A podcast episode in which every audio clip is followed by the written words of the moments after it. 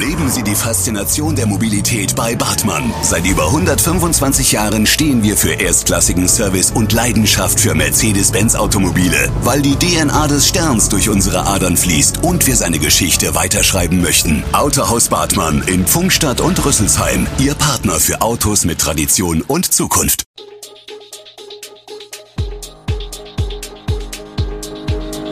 Gude, unser morgendliches News Update. Das Wichtigste aus Südhessen für Sie im Überblick. Guten Morgen aus Darmstadt an diesem 2. Mai. Großflächiger Umbau der Niederramstädter Straße, Mai-Demonstrationen in Groß-Gerau und Mörfelden und Hoffnung auf weitere Evakuierungen im Stahlwerk von Mariupol. Das und mehr gibt es heute für Sie im Podcast. Wir blicken auf die Niederramstädter Straße in Darmstadt.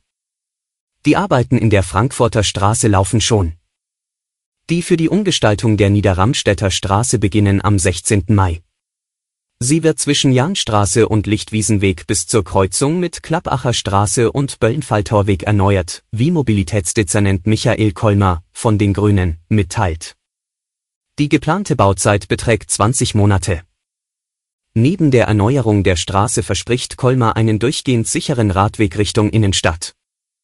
Auch der östliche Gehweg soll befestigt werden. 8,7 Millionen Euro werden die Planungs- und Baukosten für den Straßenbau betragen, für den Kanalbau sind 260.000 Euro kalkuliert. Die Entega wird zudem die Versorgungs- und Telekommunikationsleitungen erneuern.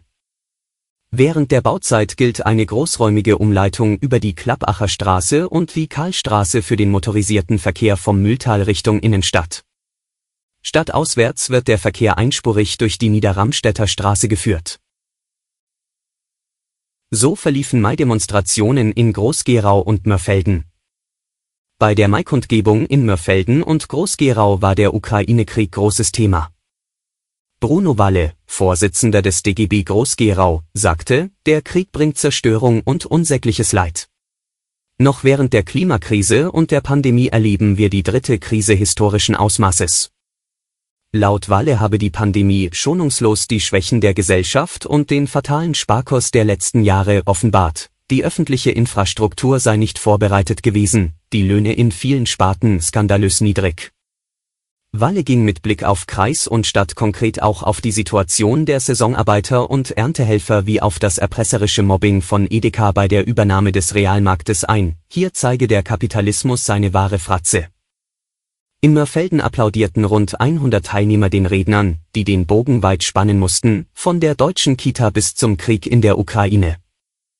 Bürgermeister Thomas Winkler von den Grünen kritisierte, dass Ölkonzerne aktuell ihre Gewinne verdoppelten, während Millionen von Menschen unter dem Krieg litten.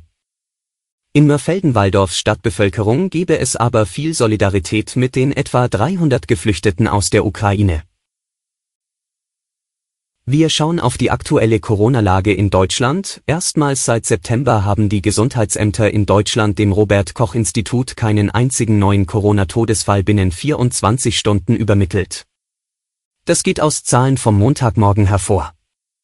Dass kein einziger Corona-Toter innerhalb eines Tages gemeldet wurde, war zuletzt am 21. September der Fall.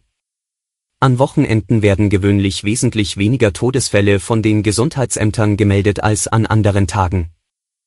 Die bundesweite 7-Tage-Inzidenz ist derweil weiter gesunken. Das RKI gab den Wert der Neuinfektionen pro 100.000 Einwohner und Woche am Montagmorgen mit 639,5 an.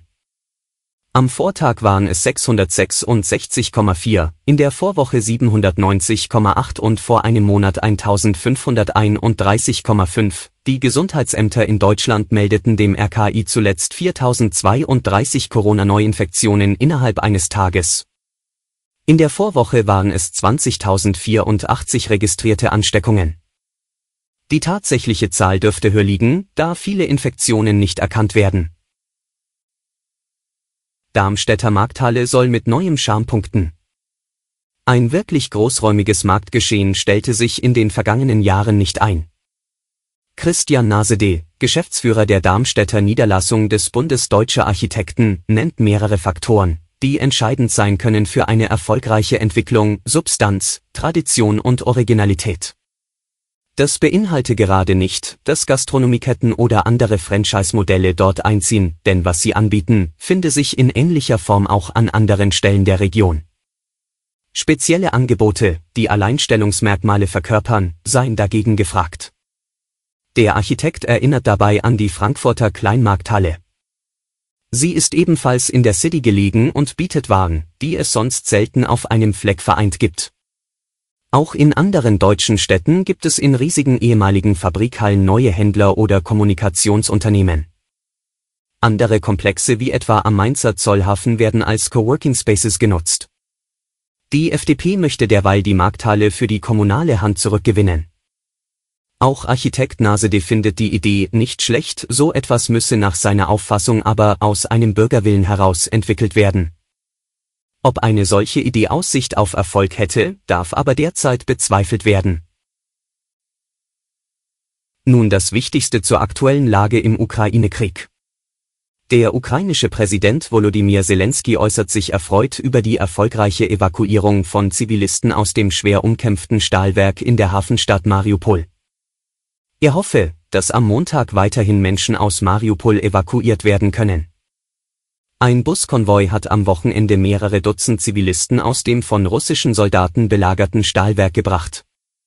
Beteiligt waren auch die Vereinten Nationen und das Internationale Komitee vom Roten Kreuz. Derweil haben ukrainische Streitkräfte nach eigener Darstellung eine Reihe russischer Angriffe im Süden des Landes abgewehrt. Russische Einheiten hätten mehrfach erfolglos versucht, ukrainische Truppen einzugesellen. Unterdessen ist die südrussische Stadt Belgorod unweit der Grenze zur Ukraine von zwei schweren Explosionen erschüttert worden. Es gebe laut russischen Angaben zunächst keine Berichte über Schäden oder Opfer. Seit einigen Tagen häufen sich Berichte über angebliche Angriffe des ukrainischen Militärs auf Ziele in Russland. Alle Infos zu diesen Themen und noch viel mehr finden Sie stets aktuell auf echo-online.de. Gute Südhessen ist eine Produktion der VAM von Allgemeiner Zeitung, Wiesbadener Kurier, Echo Online und Mittelhessen.de. Redaktion und Produktion die NewsmanagerInnen der VAM. Ihr erreicht uns per Mail an audio.vam.de.